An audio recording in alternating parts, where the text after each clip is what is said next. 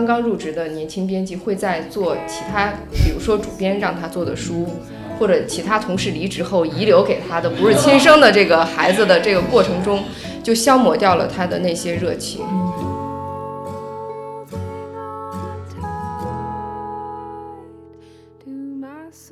这个你要去培养读者过程太难了，大家都肯定都等不及，企业也等不及，出版社也等不及，对，编辑更等不及，他可能他不可能用五十年的时间去做这样一件事情。然后我就劝大家，如果你特别热爱阅读，就真的谨慎，不一定要做编辑，他会毁了你的。对，真的。我记得我当时在第一家公司的时候。我下了班还会看自己喜欢的书，同事说你下班怎么还看书？就 是我们一起做电影嘛。我没有生活，我们生活就是看书。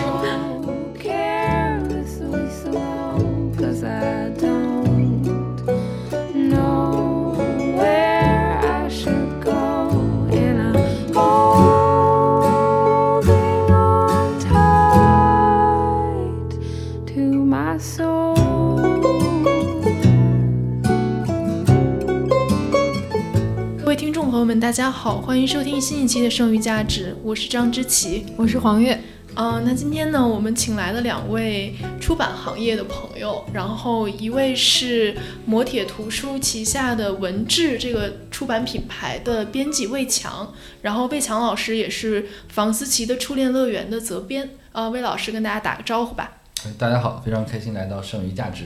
嗯，然后另外一位是理想国的资深编辑罗丹妮老师。丹尼老师跟大家打个招呼。大家好，我是罗丹妮。嗯，这是我们剩余价值第一次四个人一起录节目，呃，这，是人员最昌盛的一期。那今天我们这个话题其实要从上周的一个网络热帖来谈起啊，就是上周有一个。呃，叫做这个女朋友吐槽男编辑的这样一个热帖，大概就是一个女孩子她在分手之后非常愤怒的在网上发了一个帖子，吐槽她的男朋友前男友吧。然后她前男友是一个出版社的男编辑，然后她吐槽主要内容就是这个工作实在性价比太低了，然后每天忙得像狗一样，但挣钱挣得特别少，然后包括还要在社交网络上开小号，假装是路人宣传自己的书之类的这种。非常辛苦艰辛的行为吧。然后，因为上一期我们在聊到媒体行业那一集里面，其实也有聊到我们文化记者，其实某种程度上是出版行业的下线嘛，就是下游行业。对，其实我们在日常生活中就是跟图书编辑接触是非常非常多的。然后，其实我们也对他们的工作比较了解。然后，他们的工作其实有一些很有趣的地方，很有趣的部分，其实是很多。普通的读者不是很了解的，所以今天我们请来魏强和丹尼，想跟大家聊一下出版行业的生活是怎么样的。对这个帖子当天出来，其实呃，我们的朋友圈是被刷屏的，可能因为这个编辑还是构成了其中很大一部分。然后有一些男编辑的自嘲，然后一些女性，然后表示哦，原来家属的是这样一个情况，所以我们也请来两位嘉宾，想跟大家。揭晓一下，就真正编辑的生活是怎样的？就是不是真的那么穷？然后编辑还在面对哪些，比如刻板印象？然后或者是编辑，呃，你们看来编辑生活中，呃，最困难的或者最挑战的部分是什么？或者是你们为什么做编辑？然后想喜欢做什么样的书？对，都想跟听众朋友们分享一下。我们先请魏老师聊一聊吧。作为一个出版行业的男编辑，呃，从我自身经历而讲，我做编辑三年，然后我第一年的时候收入确实是很低的，就是而且当时我是想要做编辑，就是我只要进入这个行业就可以了，你只要给我一个机会，那我对于收入或者说薪水方面没有太高的要求，可能刚毕业的时候就很傻，然后就是应聘的时候说的期望的薪资是四千，一六年那事儿。结果那个出版公司，我第一家公司的人力给我打电话说，但是我们实习期工资是这个还要这个打八折，然后我一想四千八折三千二，然后他说你确定吧？我说啊，那我确定我就来，然后我就去了，去了以后就在那边待了十个多月，十个多月的时间，十个月都是实习啊？呃，不是前三个月是实习，然后就转正了嘛。但是其实转正以后还经历过就是职业危机，就是。因为我刚毕业，从一个学生的角色到那种编辑或者工作角色，就状态不是调整很好，可能就像大学一样随便完成一个任务，然后又很拖拉。然后有一天，我的那个直直接的领导就找我谈话，他说：“我觉得你可能不太适合做编辑，就你看稿看稿也不行，然后在我们这儿做事情又慢。”呃，但是当时就是真的是感觉遇到这种职业危机了，也是问其他人，他他们也说就是这种状态的问题，就你可能还是一个学生的心态。呃，虽然你那个时候也去喜欢去做一些，就是参与一些活动什么之类的，但是离呃可能公司要的你这种工作的状态还不够，然后就也调整。后来呢，就是呃我现在所在的公司摩铁有个机会招招聘，然后我一朋友说你可以过来试试，然后我就因为当时也是那家公司流动性太强了，就是基层的编辑可能一年换一茬，就到第二年这些人都走光了。然后我也是看到好多做的不错的同事或者怎么样，他们都离职，就自己也会觉得虽然已经稳定的待下去了，但你好像在这个地方也并不是都适合你，所以有这样一个机会就去了。没想到就是，呃，当时觉得摩铁好大的一个公司，我不知道自己那个能力能不能去哪儿，但是也算是面试了以后，他们觉得还可以，也是给了一个机会去去摩铁。嗯，呃，然后当时的薪资要就要比从四千加到五千，对。因为那个之前公司没有住房公积金，你不担心是吧？啊，这是一六年的状况，对。然后一会儿我没事，我们会会聊到现在的状况。对 对对，现在可以聊。然后就是给的多一点，因为还有住房公积金。然后去了，在那儿也是用了半年多的时间适应那里的节奏，包括在后来这两年，这后续的两年策划出一些书来，呃，从一个。这种入行没有经验的编辑，算是有一点点经验的编辑。对，这就是三年来历程。对，好像做的很正式。魏强老师这么的这个真诚，对，我就加了一军。我应该是二零零九年毕业，然后。二零零九年入职，我第一份工作是在中华书局。我能透露的就是我在刚入职当中华书局的第一个工作的时候，我还没有你刚才的这个。应该两千多，两千多左右吧，两千差不多吧，应该就在两千多到三千这个样子。对，但但是那是零九年，我觉得就是这个。对，零九年，然后所以其实应该我回忆了一下，刚才其实我记不太清我同期二零一一年的，但应该说。绝大多数的出版公司，他的那个薪资刚入职的编辑差不太多。嗯，对，差不太多。那二位入行的时候，其实就已经知道这个职业不是什么富贵的选择，然后到现在可能薪水比你做其他职业选择的同龄人来说也会低一些。那当初你们为什么会选择这个行业，或者现在为什么还会留在这个行业呢？我当时其实没有想的有这么低，或者说。就是，但是后来慢慢慢就接受这个现实了。确实是在北京这个大城市有这种高收入的，其实太多了。比如说大家都期待他的薪水是在这个一万元以上，但其实你要放在全国那个标准的话，你可能在北京那个收入几千、四五千也还已经不错了。但是北京生活成本太高，对，所以第一年我其实那个收入很低，但还过得比较浪，就是租的那个住的地方就是很便宜。然后我第一年还看了特别多那种现场演出啊，对，但是第一年没有谈恋爱，就是因为这个第一年就是工作都没有稳定，就是还有职业危机，所以不敢。对，呃，谈恋爱了之后呢？啊，谈恋爱之后就是就是每个月都透支，你知道吗？就是工资一发，然后就没了，然后你再再刷信用卡这样。对，呃，当时选择这个也是刚才就说到了，就是上大学或者说从小会有阅读习惯，嗯，包括在。呃，当时做职业规划的时候，就觉得可能还是你做书会和文化有交有打交道，或者说跟这些作家有打交道的机会，那可能自己更愿意会在这个圈子里待着。然后丹妮姐，嗯，我是读博了嘛，就是读到后来就觉得，只是想明白一件事情，就是我可能没有那个自己可能不是很适合继续再做学术，所以我那个毕业以后我也没有投那个简历到高校啊教职我都没有。我就我就当时很明确就觉得，可能跟学术工作最接近的一种工作属性是编辑吧，因为跟书比较打交道嘛，交交道打得多，再加上我又是学历史的，然后当时就，我当时是想进三联来着，三联好像不招人那一年，然后他们都属于中国出版集团嘛，然后我就就考了中国出版集团，然后中华中华书局有历史编辑室嘛，就很对专业的这样一个选择，觉得做学术出版，但是。哎，进去了以后就发现，其实还是跟自己的那个就是跟自己的落差很大，因为我我虽然没有走上学术这条道路，但至今我认为我是一个非常有学术情怀的人。嗯所以我到中华，因为我不是学文献的，所以我没有办法去做那个纯学术，就是古古籍整理那部分。就如果是我进去就做了二十四史，或者是一些那个古籍的项目，也许我可能会待下去。但是我就做那个著作，然后就大量的那个自助书，还有那些项目书。嗯，但是我觉得我我还是很珍惜这段经历，就是因为就是你可以跟一些老编辑工作，其实他们并不会像今天那种很生硬的一种职场培训，你就是观察他，你看他看的稿子，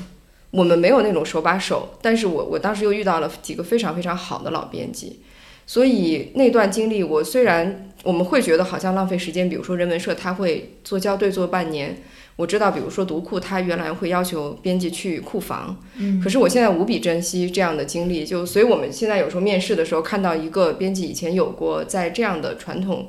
呃，出版社工作的和受呃培训的这样的经历，还是挺看重的，嗯，就是你至少最开始你知道一个什么是编辑的基本，就今天我们其实很多时候都都已经忘记这个东西了，所以我在中华做的是这个工作，中华书局的位置当时在六里桥，我上班也不方便。然后就觉得在大兴特别绝望，然后做那个书，就是因为我经常查出一些核对引文啊，各种这样的，我就觉得你这个这个学者不是很有学术精神吗？然后就写，经常写退稿信啊、退改信啊，这样就很很挫败。所以后来我做完那个整个那个民国史的项目以后，我就两年。正好到了我的那个就是一个一个合同期，我就走了。然后当时我就觉得我我我我住在五号线上，然后在书展的时候看过那个，当时是理想国还没有叫的那么响，广西师大那个北京北京公司，所以我当时并不是特别了解理想国。嗯，呃，但是又看他在五号线上，通勤也很方便，而且当时我记得去看参加书展的时候，就觉得理想国整个呈现出来的一种气质，我觉得很洋气啊，就就这种感觉，这是真的，因为就觉得他们的展台还是很洋气。就我当时到展台参观的时候，跟他那儿的编辑交流的时候，就觉得他们非常的。那个品就是跟我很很很能交流，对对对，所以我就觉得哎，这个地方可以试一试，嗯，就是这个情况，一直没有改行，就是我觉得也有自己的一个职业惰性吧，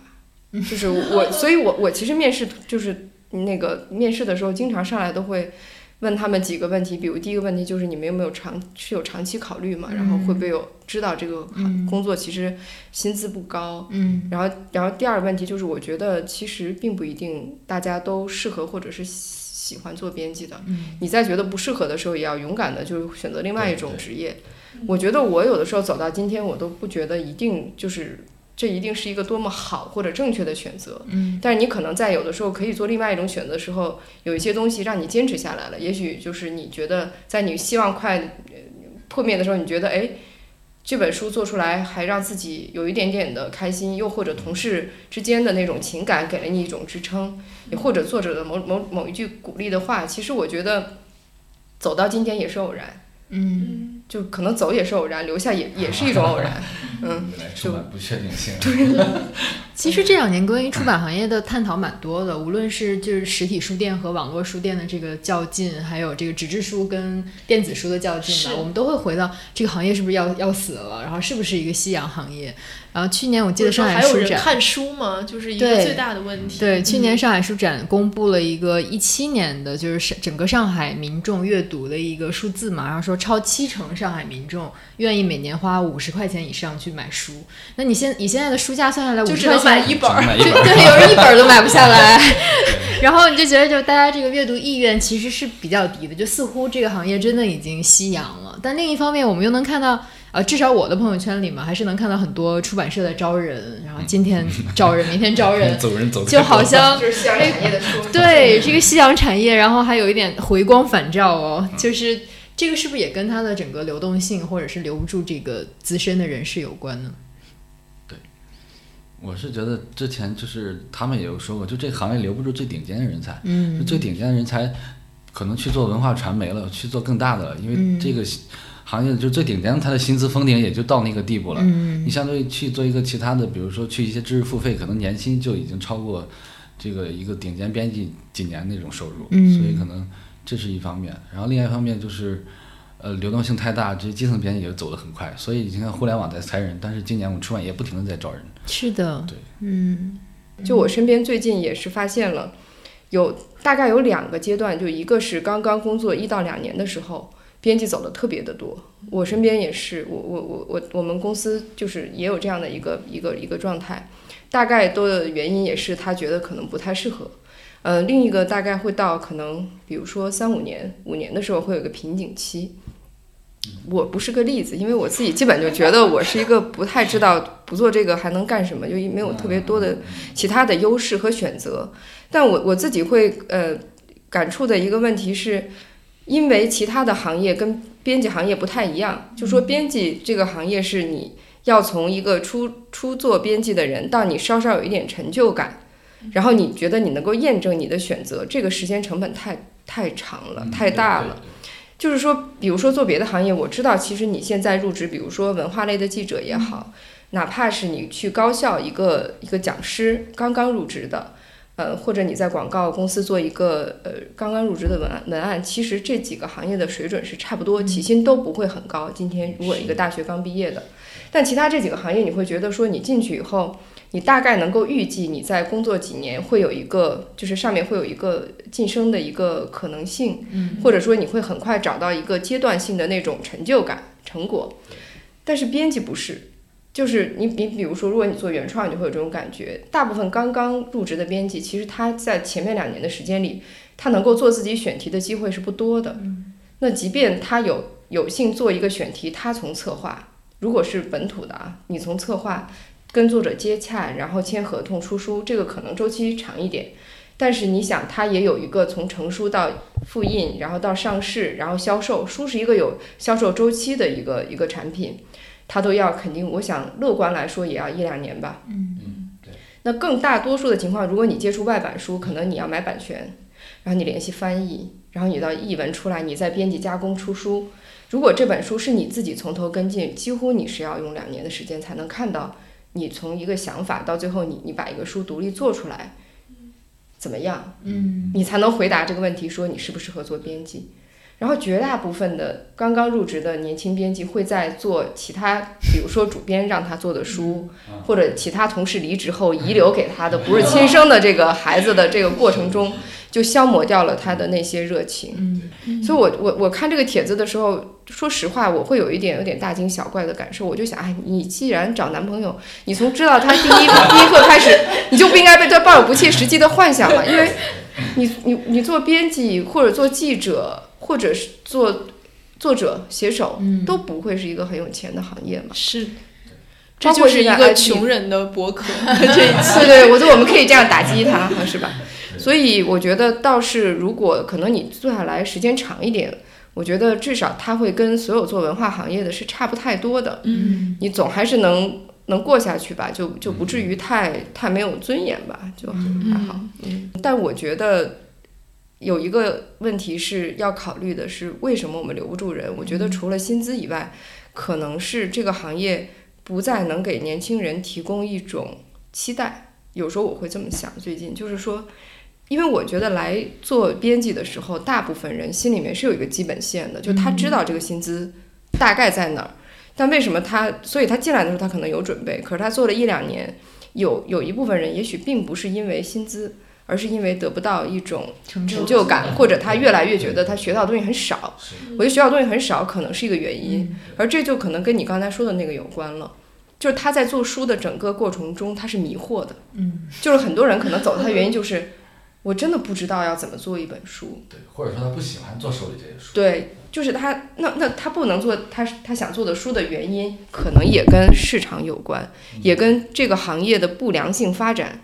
它它它它整个的这种环境是有关的，就它没有让你觉得我可能通过一些努力积累，或者我能寻找到一些规律，或者你的前面有一些非常不错的前辈，你觉得你按照他们的路子走下去，你就有一个好的未来。我觉得很多时候是这样吧，就像我们做学术也好，你会看到，哎，有一个学长，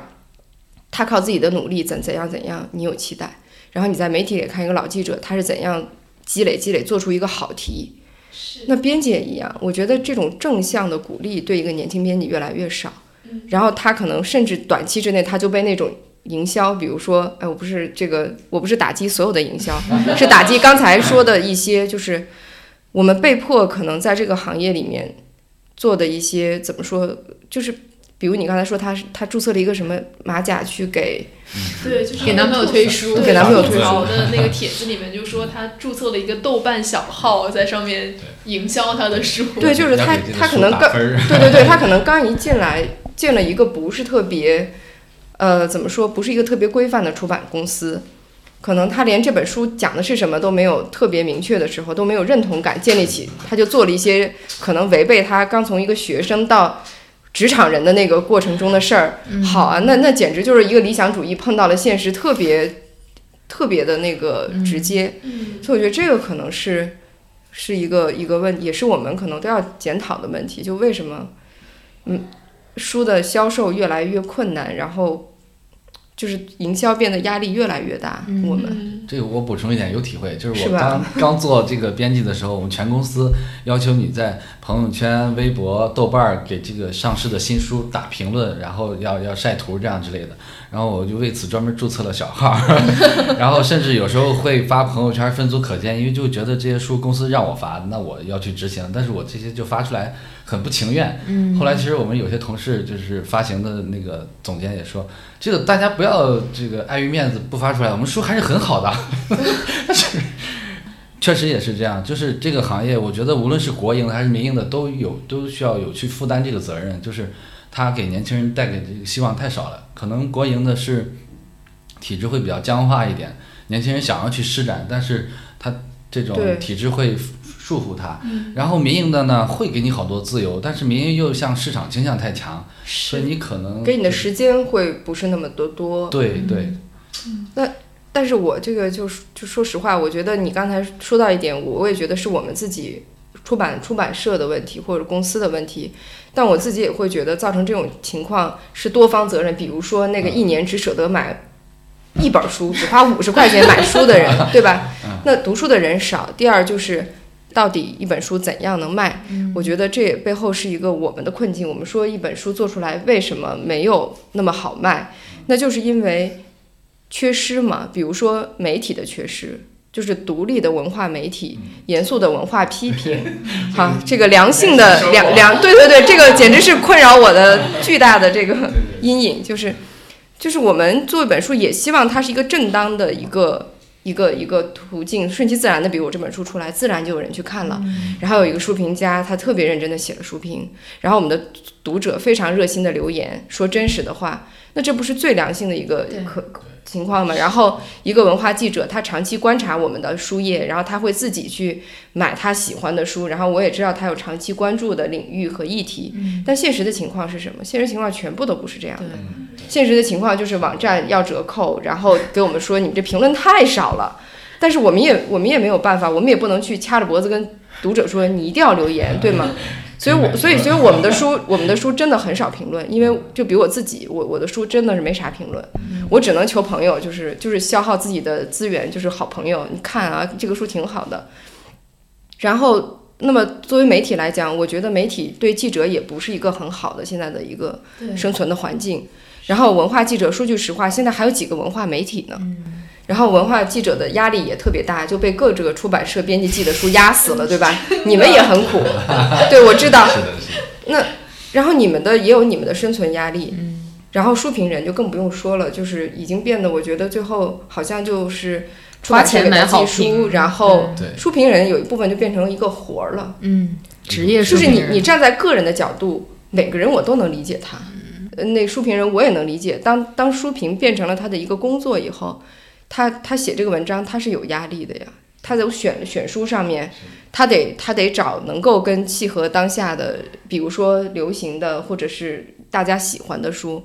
第二，他他要是把这个当成自己的一个重要的怎么说生活来源的时候，他不用考虑点不用考虑点击量吗？不用考虑产出的效率吗？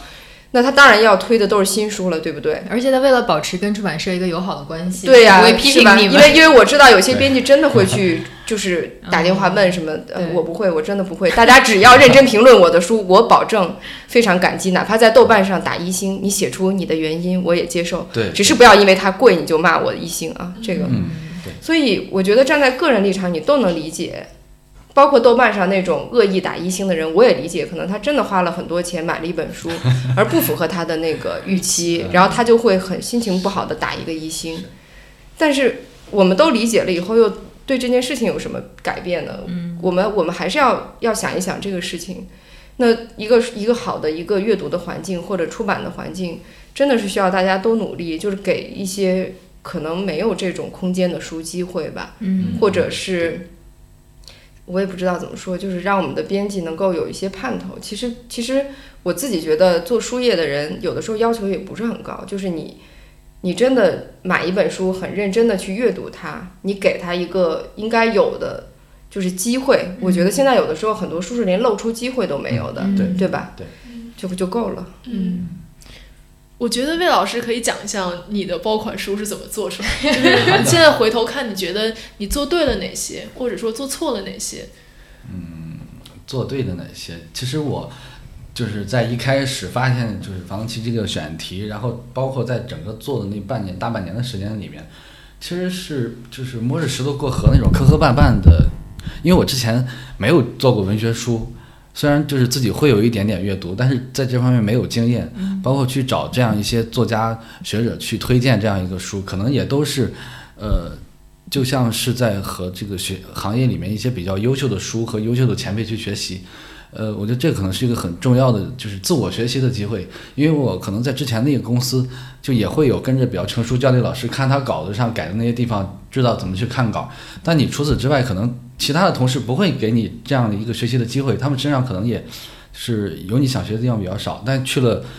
这个我现在的公司，就会发现其实会有好多同事，他们都有闪光点，或者说他们做的书都能够给我学习的机会。所以其实那本书，我觉得它整个制作的过程，可能就是全公司的那些书的优点，我都拿过来学习，甚至用纸啊，甚至是这些呃很细节的东西。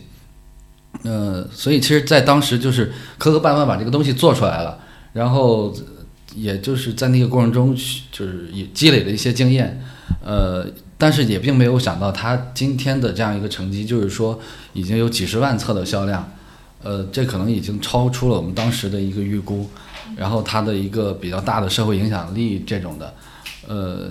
但也就是说，可能基本我们能够作为编辑，对于这本书想要加分的一些赋予的东西，我是现在回想起来，基本还是去做到了，甚至说对于以后它的宣传上的一些导向的把握。就这些，我们对于这个书的价值判断，还有自己的一些工作，还是尽到了。嗯，然后后续就是看这个书、这个作品自己的力量往后走。嗯，对。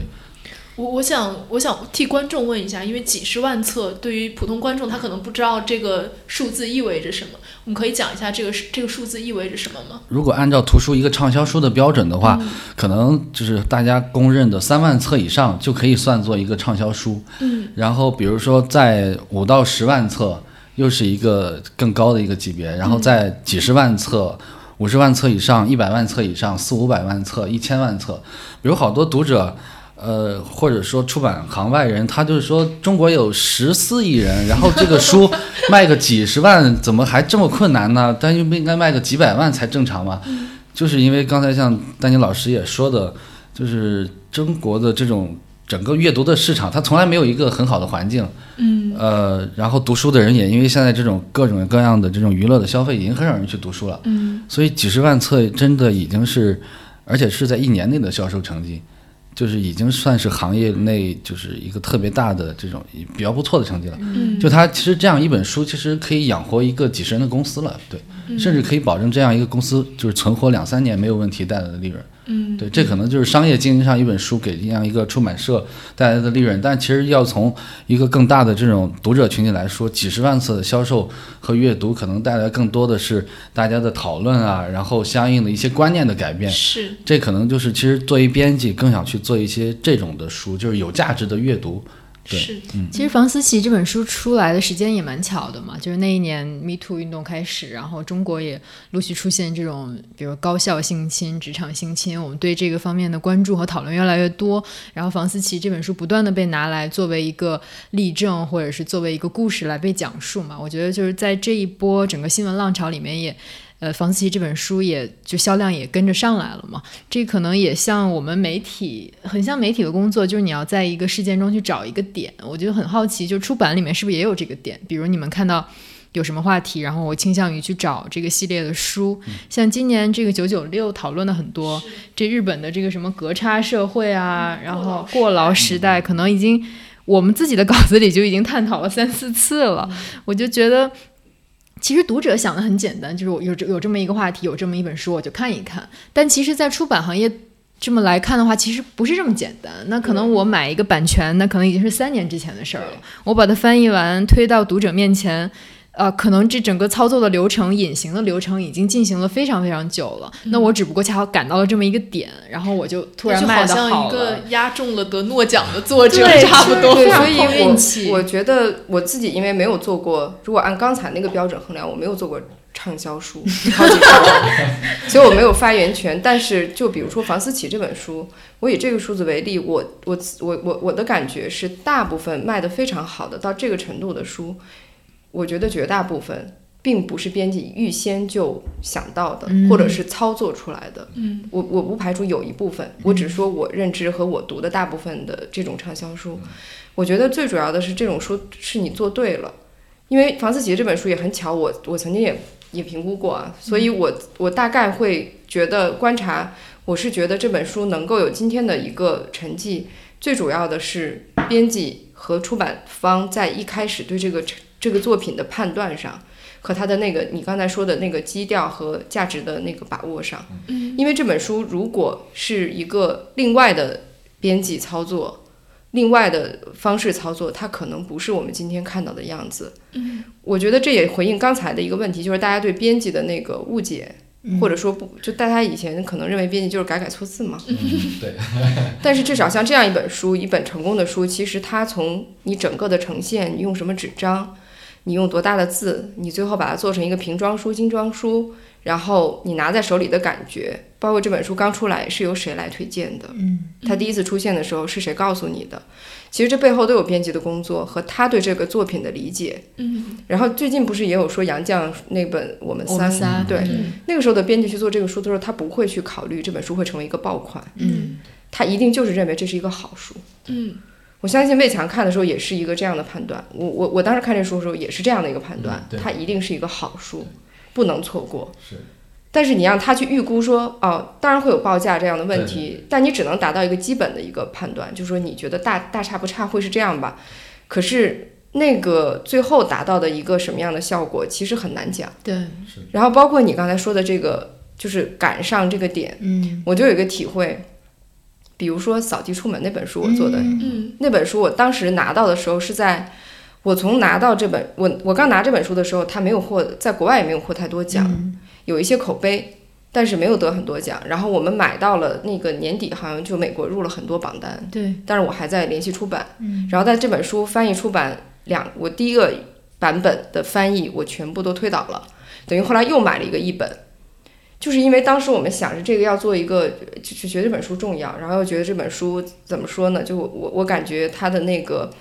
呃，要对得起这个波折吧，就是，所以就我们即使后来一本换花了一些时间，后后期也也又又耽误了时间，所以到它出来的时候，其实它已经比一般正常操作晚了很多。嗯，所以经过了好几个编辑，我们当时也是几个几个编辑啊一起讨论。我印象很深，刚开始上选题会的时候，大家还一直在讨论说。在那个时候，一个美国的居住问题，到底国内有多少人会感兴趣？有这样的一个疑惑。所以，可是到这书出来的时候，正赶上了那一年啊，我们大家都知道的事情，对，是对吧？所以这个这完全不是一个刻意的事儿。但是，呃，怎么说呢？我觉得也不能高估，嗯，这种话题性。对，因为就即便这本书，我认为它是一个非常扎实的人类学的著作，很严肃的。并没有卖很多，而且赶上了这个节点也没有卖很多。第二就是日本的这些书，我我我我我知道的就是这几本书能够这么快出来，一方面当然是就是他赶上了这个话题，再一个也确实我觉得有我们的编辑找到了这样一个点，觉得中国现在大概面对的跟日本其实面对的问题是差不多的，而且它是有一个时间差。对，比如说日本少子化这件事情已经好多年了，我们最近越来越讲这个少子化，包括低欲望。对，所以这个时间差，现实的时间差也给出版了一定的空间。嗯，但是我要说的是，至少我在这儿也用点私心吧，就是我觉得他们的销量，我先不说，应该也不错。但是我自己会认为，我们这几年其实缺乏的是本土能够关注这些国内当下议题的书。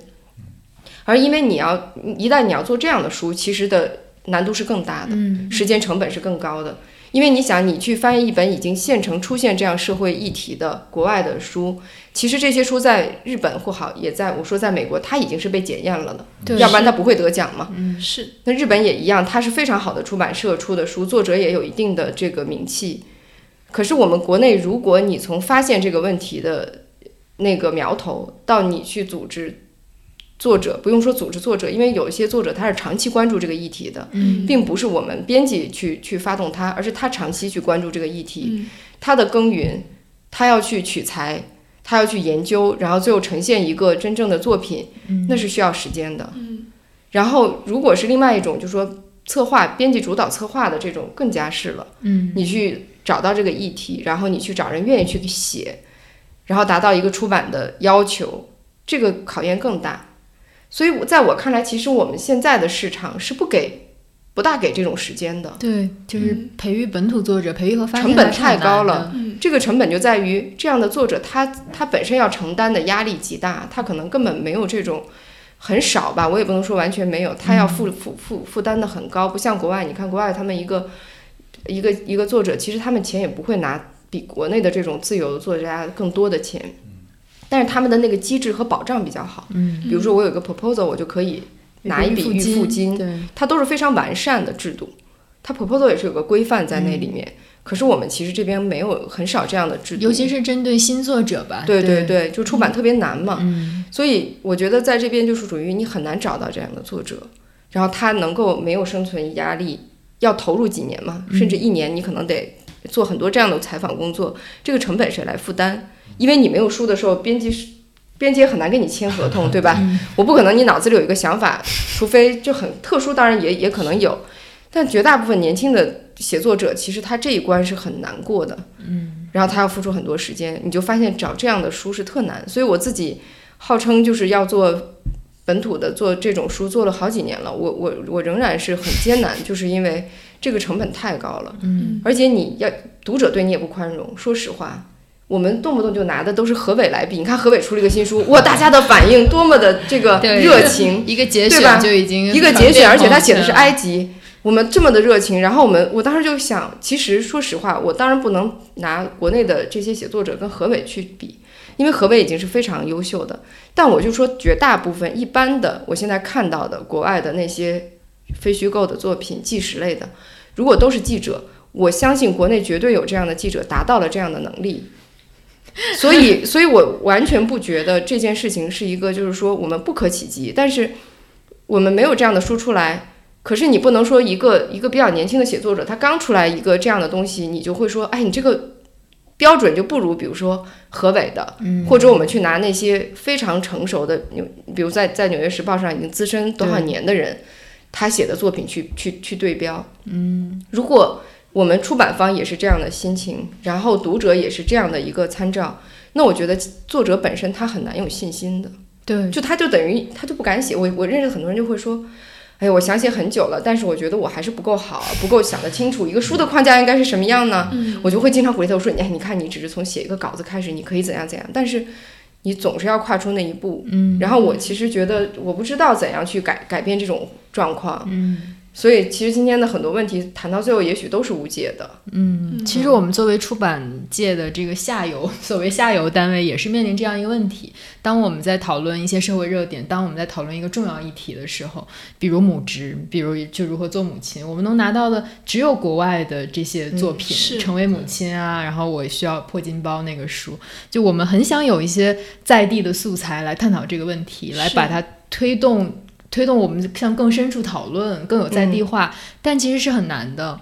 然后而且我觉得我，我现在要吐个槽，就是我觉得我当这个文化记者这几年看了很多国外的记者写的东西，嗯我说实话，我觉得他们写的都不如我写。但 但我我对我看的时候觉得说，这样的人也能出书吗？就是就他写的确实，我觉得有的很一般。所以你觉不觉得房思琪他能有这样的这本书有这样的一个生命力？我觉得他还是跟这个作者本身跟我们当下的读者的那种感情上的亲近，然后文化上的同源、语言是很有关系。因为是。房思琪的文字是非常棒的，对，他他这个是没有跟翻译文学是完全不一样的。是的，是的，对对。嗯，就比如先说，他们记者写的这些东西，可能会有一种那个出口转内销，或者说 我们觉得呃墙外开花，就是觉得这个外来的和尚或者外来这些东西呃会给我们一个新的视角。但另外就是说，新人作家他去写的这个过程很难，他写完以后出的过程也很难。对对对，可能出版社会给这样的机会嘛？但是像我们这样一些公司，就可能这些书永远都不会去出的，就是无论它呃能够爆有爆款，也可能不会去出，就是觉得呃对于这种可能民营公司来说，它的经济的成本太对太对对对，呃，所以尤其是这这本书而言，也确实就是它是一个都是华语写作，然后我们的文字、社会文化传统这些全都是相近的。是呃，所以可能就是我当时被这个书打动，一个是文字，然后首先还是这种，呃，对本土的一种一种会有更多的这种喜欢，就我永远是。对，永远是觉得讲我们自己的东西，讲身边的东西会更好。呃，所以可能我就自己阅读的时候也是会关注本土的书多一点，对，外版书会相对少一点，对，因为我是觉得好像远方的理论好像并不能解决这个地方的问题，相反需要这个地方的人来提出问题。但其实也有一些这样的书，但比如说就是这种大学的老师啊、教授啊，是，就但他们可能写的太过于学术化了，对。对。所以我我觉得这是两方面，就是一方面我我觉得本土跟原创，呃，原创跟引进的书，其实他们本来应该是一个非常好的互动。嗯，对，就像我觉得你们做的非常好的一点，就是把那些外版书让大家提供一个在今天当下阅读的语境。我觉得这是媒体做的特别好的一件事情，这也是我们在做一些引进书困难的地方。嗯比如说，我其实觉得还有还有很多的引进的那些外文外文书是很好的，就是他们可能没有那么如雷贯耳的名声，比如说在国外得了很多奖，对，但是他们其实如果放在我们今天的语境里，我是说它是有被阅读的那个可能和价值的，但这部分的工作是需要编辑去做，同时它也需要媒体对。以及真的是阅读上面有一些带领、引导。这样去做，所以我也一直都是并重。我觉得引进外版书是很好，就方法论，还有一些经验被我们忽略的视角是非常好的。对，另外一方面，就是我们自己不能放弃自己本土写作的那种努力，就是我觉得，嗯然后要有一种那种心态，是我不会比你们写的差，我们是平等的。对对因为人类都是共通的，这问题不都差不多吗？就是你刚才说母职的问题，就是不要有一种，我至少觉得读者也好，或者我希望将来我面对的媒体也能够给我同样的机会。嗯因为我自己就特别有感受，刚才就是魏强说，你那个做新作者真的好难啊。嗯，你做的难最最重要的一点就是你要给很多人解释他是谁，是的，对 对吧？然后他没有作品来佐证对，然后嗯要不然就问你，那有谁给你背书吗？其实编辑最讨厌妖风了，对不对？你知道多一个妖风，我们多多少工作量吗？我们为了找什么？对，我们为了找推荐人，我们为了找这些。编辑很痛苦的，谁愿意做这个事情？是但是妖风不恰恰就是为了告诉大家你为什么要读这本书吗？是的，我记得前两年就双雪涛那本《飞行家》出来的时候嘛，他把这本书送给我，然后他就跟我说：“你注意看哦，这个腰封上是没有推荐人的。”他当然是非常骄傲的，他觉得我不需要别人帮我背书，我就不需要推荐人。，对，但对，我觉得，我觉得这个是一点，另一点就是，嗯、我也不是自夸哈，就是我就是那种，就是我这也是我的惰性，就是我特别。有的时候我很难去联系人给写腰封，这是真的。你看我做天招的书没有推荐人，然后反正我好几本书是这样。其实像双雪涛，就是他也是自己到了，我觉得就是说我们都打好达达成共识，就说我们这本书不要不要推荐了。然后天朝也是这样的，就是我我说那个我也找不到，你想那么厚一本书，我说服别人阅读也是一件特别难的事儿，而且其实那种推荐有的如果是走过场的推荐也也不好，所以我们最后也没有推荐。但是这样的后果其实代价也有时候也挺大的，就是人家会问，甚至有人跟我说：“你凭什么让我读这么厚一本书啊？是吧？”我也不能拿另外一句话砸他说：“你知道吗？这是得奖什么什么，或者这是谁谁谁说一定要读的，也不是村上春树读过七遍的书。”我当然没有理由。嗯，所以这个都是就是希望大家就是我说能够宽容的心态吧。就万一你遇到了一个呃没有太多推荐的，然后给他一个机会，或者稍微了解一下他吧。就是我觉得像在国外的话，很多首先有英国、美国有非常多的文学奖是针对于新人的，针对于处女座的。然后呃，一些媒体也会特别关注处女座的呃生产，然后会关注一些新作者，包括那个萨 萨拉鲁尼，他的几本早期的作品都受到了非常多的关注，大家会去关注新人作品为我们带来了什么新的讨论，然后年轻人的视角与上一辈作家有什么不同。但在中国反而比较缺失这个。如果是一个新作者，比如一个豆瓣作者结集出了一个短篇小说，我们是倾向于不去报道的，可能它没有那么重要，可能它没有贾平凹出一个书重要。嗯，然后，所以这整个评价体系确实不是很健康，就是就是媒体要给新人一个机会，包括理想国最近几年在做这个宝珀文学奖和新人文学奖嘛，他也在试图给新人一个发声的机会。然后，其实丹尼去年做了一本班宇的《冬泳》一个短篇小说集，然后反省反响也不错。我就很想知道你是如何把这个新人推向市场的，因为肯定会有很多人问你啊，他是谁？因为班宇早期他他的作品主要是这些影评乐评嘛。那那你来推一个新人的时候，你遇到哪些困难了吗？坦率说，我觉得班宇不算我推出来的，嗯因为班宇是已经是一个成熟的作者，而且他在豆瓣和微博上都积累了自己的读者，嗯，就是他已经有一定的基础了。我觉得其实，所以从这个角度讲，我觉得他还跟我前几年做，比如孙中伦是不一样的。孙中伦是完全没有一个就是比如说有有读者的那样一个基础的，嗯所以在我看来，其实班宇已经很成熟了。对，所以他出这本书出来的时候，我感觉首先还是有一批他的那个读者的，嗯嗯，这个是有的。嗯然后后面就是他，因为确实是我觉得他自己的写作本身是有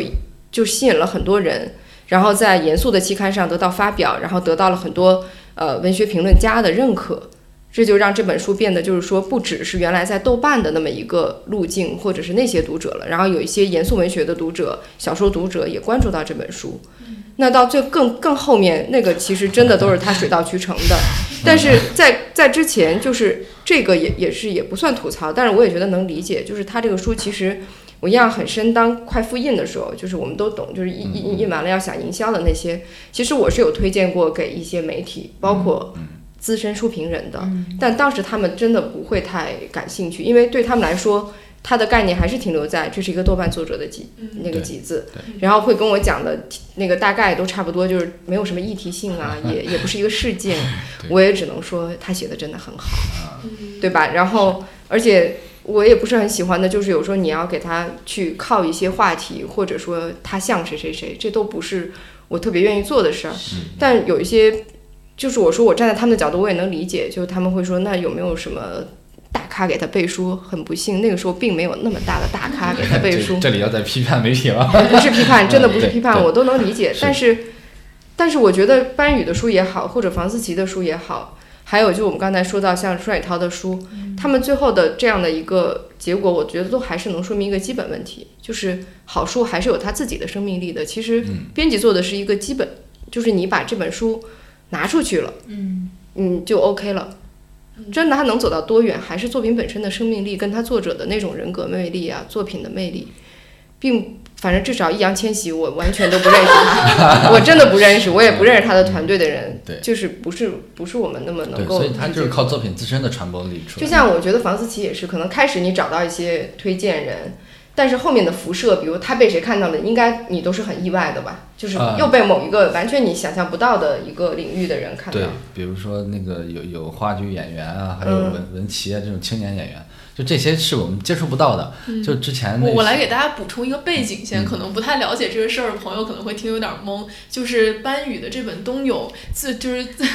是 所谓一本出圈了的书吧，就是他是因为被易烊千玺在 Instagram 上 po 过一张照片，是这个书的封面是吧？对嗯。嗯他他我我想问一下丹尼，他有带来多少销量？我我我其实真不知道，但当天应该有几千，几千，对，嗯一天有几千。就是这是易烊千玺卖书的带货量，大家可以望周知一下。对对对，这个确实，但是你你不能看他一天的嘛，就到后面就会有辐射。嗯，但是也并，但是我要说的是，我不知道魏强的感受，这几年完全卖书不像前几年了。我觉得前些年好像一个书挺容易走到十万或百万的那种，我觉得这些年真正好的书。要上量也都不是很容易了，而且可能是我做的工作不好，就是没有做到。确实就是这个市场啊，还有这些作品啊，还有书都不像以前了。好卖就是不好卖。几年之前大家没有互联网，大家都是去看书的，然后都会口耳相传。但是现在有这么多东西，大家没有必要去看书啊。嗯，对。像之前那个柴静的《看见》，看见是百万级啊。对，在畅销榜上连着待了两现在我觉得太难了，我我不知道百万级的书应该。出现的难度越来越大。对，我觉得现在出的书也越来越多了。像对我们媒体来说，你每天收到七八本书，那一本书在你视野里停留的时间可能不超过三个月，就可能对出版界也是，就是如果这三个月这本书还没有推出去的话。它的营销生命就差不多结束了。对，或者甚至我们有时候会说，哎，这个书挺好的，然后就会看一下什么时候出的。这书已经过了三个月，算了。对，就是大家都有一种求新，就比如说，哎，这是个老书了，那就我也不给你宣传了。嗯。但是才几个月而已啊，还有几十年或者十几年前出的书呢。对，但这个可能就是无论是读者还有媒体，大家都想要更新的东西，或者说社会，比如说，嗯，甚至是现甚至我们现在招编辑，我们要九五后，要更新的人。对，所以我很。但是更新的人，他们的 对于职业的认识、规划和这些会有那么成熟吗？但可能这也是整个社会不只是书的这种问题。嗯嗯，我觉得黄月可以讲一下，作为一个。文化文化媒体的编辑每天是如何在浩瀚的书海里面？对我其实听了当时你跟木资和视野一起聊的那个媒体人的零零七。然后就确实有的时候，你因为接太多的书，然后你就会有一种我是捡书工的感觉。就是我每天，比如我收到七本，我就在想，我到底要选哪本，我要推荐哪本。首先，我其实是从一个我的职业身份出发，就我会觉得哪一本跟界面文化的风格相符，跟我们探讨的议题更搭。然后紧接着我就会想，那可能这本书给视野做比较合适，那本书给知棋做比较合适，因为他们每个人有自己深耕的领域。那这就是完全出于呃职业经验的一种分拣。那可能我还有一些自己的阅读的习惯要保持，比如我自己的阅读习惯，我可能是不更新书的，我可能有自己的阅读脉络，比如我。最近我只想读美国短篇小说，我要按照年代一本一本来看。那我就要作为一个以阅读为职业的人了，我真的要每天把自己的工作阅读时间和私人阅读时间分开。我会有非常严格的分野，比如我白天的时候，我只看我工作要读的书，我甚至只看呃上午我只看把这些书看完要给记者分题。那下午我看我要想我怎么把这本书的。运作起来，我怎么样做书摘，然后我怎么样做采访，然后我怎么样结合议题，然后来把这本书操操作出来，然后到晚上到深夜，我开始看按照自己的阅读计划来 读自己的书。就是我后来就我做了这个工作两年之后，我发现如果不把这两件事情分开，生活就会变得很混乱。就是你每天可能。我读大学的时候，我觉得我一不能同时看超过三本书，不然你就完全不知道跟到哪儿了。我现在可以同时看二十本书，我真的我桌子上全都是打开着倒扣在那里的书，所以就是我觉得出版真的是太快了。然后就比如班宇的书出来，然后这一个月，然后大家都在讨论这本书，然后到下了下个月又到另外一本书，就是整个书在我的视野或者说在我我的读者的视野里停留的时间太短了。嗯。然后我觉得，呃，做这个工作也有一种非常 tricky 的感觉，就是你是在作为一个中介、一个桥梁，你是在把你认为好的书，呃，从你们的手里拿出来，然后推荐到读者的眼前。但但有的时候你又会保持质疑，就是不是我的选书品味能够代表一切？其实我可能只能代表我所工作的这个媒体的立场或者是风格。但是，呃，有的时候你又在想，哎，那我是别的书为什么被我忽视了？对我其实。呃，很怕被营销编辑局限自己的视野，就我很怕我看到的书全都是营销编辑给我的书，所以我还是会定期去书店看有什么新书。对，就特别怕自己的视野被这个市场的力量所局限嘛。对，就说到这里，其实我也想谈刚才丹尼说的那个问题，就是现在我们现在怎么读者选书的标准到底在哪儿？他们是按照什么来选书的？就是现在可能出版社会找一些 KOL。就微博上的红人来推书，那可能这个方式很有效。然后很多读者会去豆瓣上看评分，然后来选择自己的书。然后很多人会按照读媒体的推荐啊，然后书评人的推荐啊，就是我觉得现在大家失去了一个好像非常非常独立的，然后非常严谨的、非常高规格的一个标准。我记得之前奥威尔写过一篇杂文，就说小说是被什么毁了？他说小说就是被书评人毁了。对，胆将之手。对，就是呃，书评人他说他也做书评嘛，他很清楚出版社的套路，就给你寄一本书啊，然后说你要不要夸一夸这本书，然后书评人就夸了这本书，然后读者看了太多书评人夸的书之后，就觉得哦，你们都是拿钱办事，好无聊。所以，所以就可能在奥威尔那个时代，大家就已经失去了一个标准了，到今天可能还是。因为我在观察我身边的人，比如说像我男朋友，他是不是做文化工作的？然后，但他桑炮也是一个有有阅读习惯的人，我就看他怎么选书呢？就是跟我完全不一样。比如说我之前是我会根据一个话题，我上了什么课，做的什么论文来选书。后来就是编辑给我看什么书，我可能就会感兴趣。嗯。然后我觉得普通人怎么选？我觉得他们真的没有任何标准。我甚至觉得他们都不知道书评人是谁，或者说谁写的东西是值得参考的，谁推荐的书值得相信。他们选择真的是太 random 了。就比如说他打开 Kindle，然后看上面最新出现那几本，他觉得有一个感兴趣，他就会去看。或者说他广告位啊，对，或者说他看到，比如说他喜欢一个作者。他可能会去看他三年前写出的书，他新书反而没有人会看。就是我觉得这个真的是很难把握。说作为一个普通人，或者说他没有太多获取关于一个书的信息的渠道的时候，他要怎么来选一本书，真的是无解的。我觉得，就，这个我挺想说说的，因为我们做市场书会多一点，就会觉得能够体会到这个情况。呃，就我接触到的，或者说我感受到的情况，确实就是像你所所说的，就是。大部分的读者没有选书的能力，他们愿意把这些能力去交给什么所谓的这这读书会那读书会，让这些人来给他推荐，然后可能也是一些很实用功利的阅读，呃，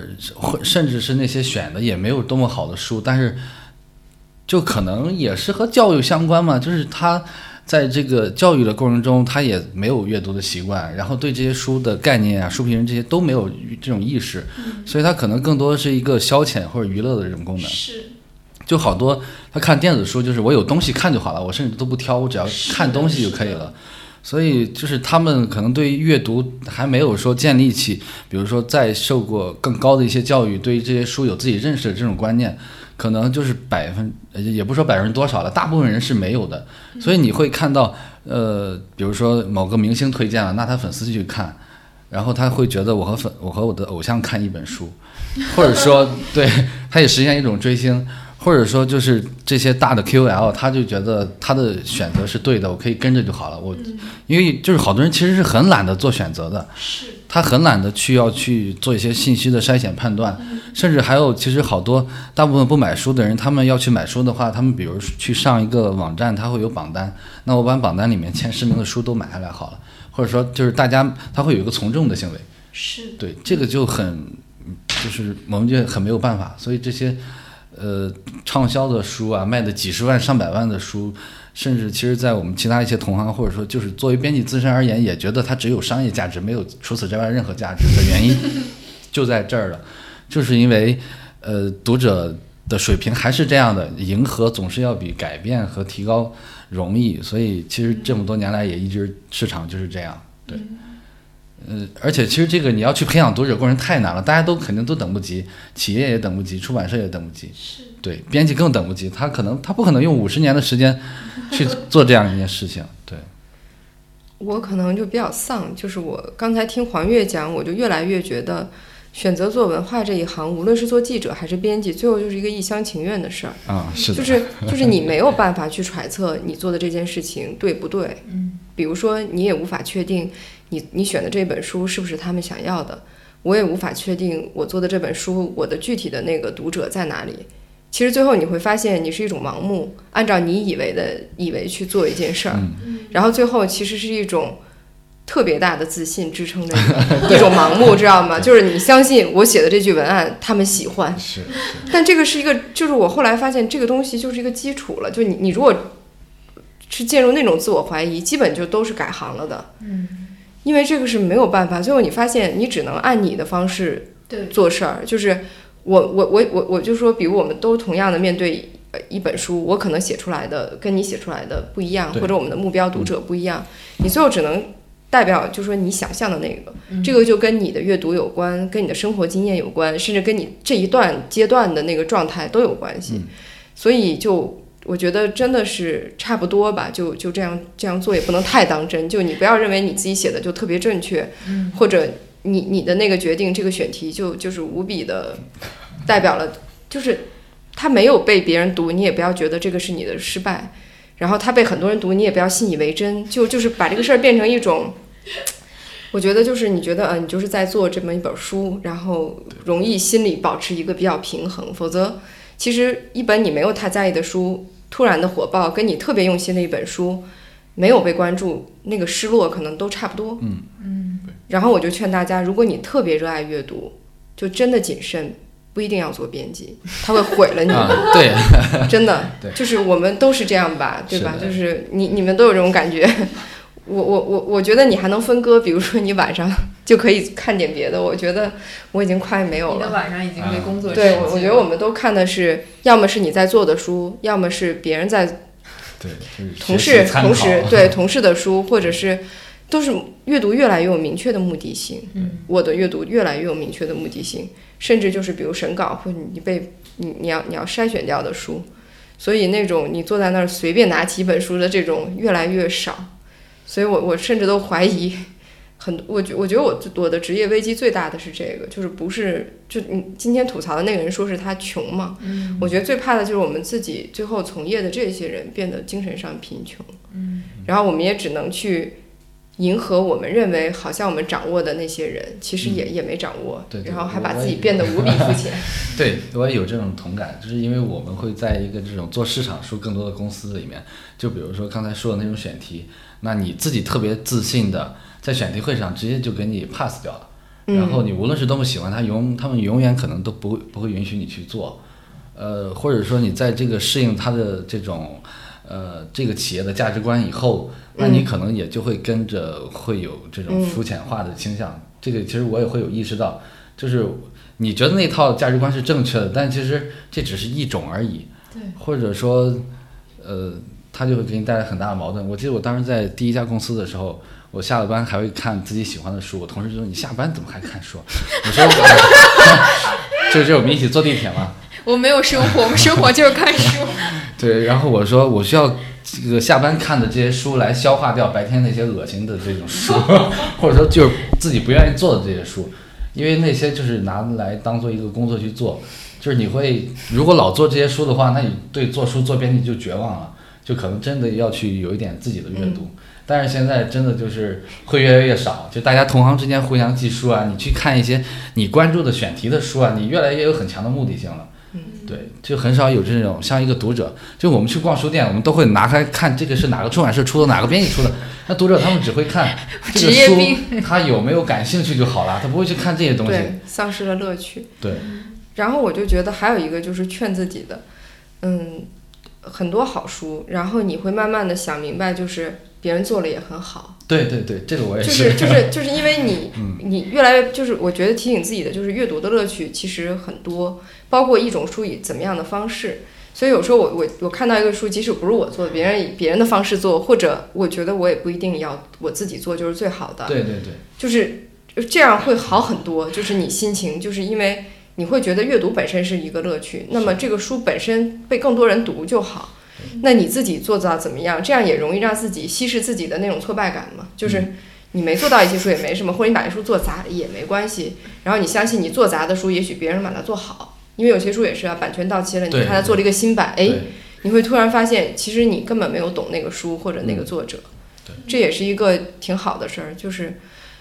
所以就是有的时候不能太把这个职业当一回事，就是是 我觉得我这两年产生了两种比较健康的价值观，也是 刚才从魏强跟丹妮姐的这个这个分享中得来的。第一个就是我，我好像已经放弃试图去揣摩读者想要什么了，就是我只只说我想说的，就无论是我个人还是我的这个工作的平台吧。就我们后台经常有一些读者指导我们，你们能不能只写这个类型的文章，或者你们能不能不写某一类型的文章？我现在已经完全忽视了，就是因为现在发生的地方太多了，然后大家的观点太杂了，就是我难以满足你的每一个需求，然后你就自己挑你想关注的公众号、你想看的文章、你想看的书就好了。而我只想说我说的，就我我就关注这些议题，我往深了去，往浅了去，这都是我关注的议题，所以我已经放弃揣摩我的读者了。那第二个就是。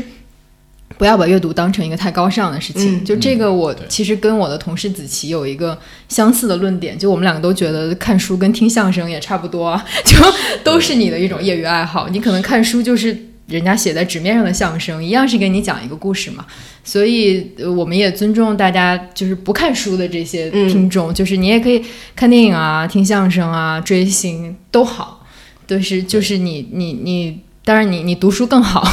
但是这并不是一种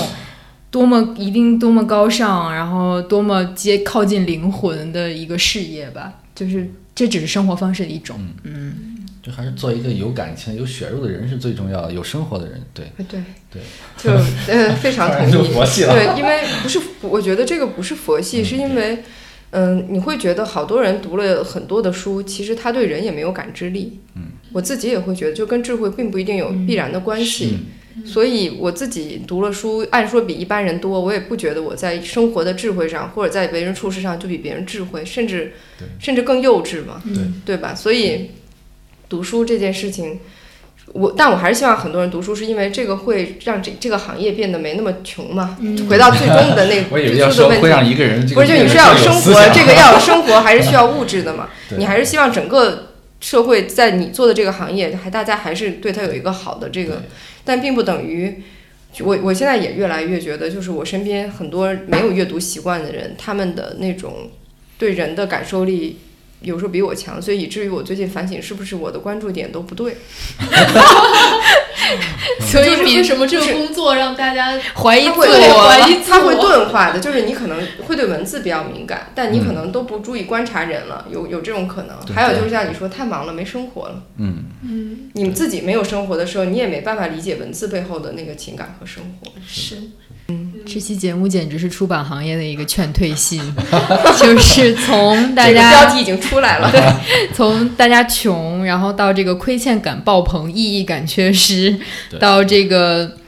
书做太多、读者太少，就是我们今天谈的所有问题，其实都是无解的吧？还是跟整个大环境都有关系？就从读者到出版业到。文化媒体就各个环环相扣吧，就是而且你现在也不是单纯改变某一个环节就能改善整个阅读环境的，嗯，对，所以大家选择从事文化行业之前还请三思。但是那个乐观一点，就是你看这么多人还是不开眼的在做这个事儿，还有一帮人把这些问题无解的问题拿来讨论，这也是一件值得开心的事儿。好的，为我们的这期节目赋予了一个新的意义。好的，那我们今天的剩余价值就到这里了，谢谢大家收听，也谢谢魏强和丹妮姐来做我们的嘉宾，呃，也希望更多人看书，然后大家每个人生活的都越来越好，编辑不再贫穷，然后读者们的大脑也更越来越富裕。好的，今天就到这里了，拜拜，拜拜，拜拜。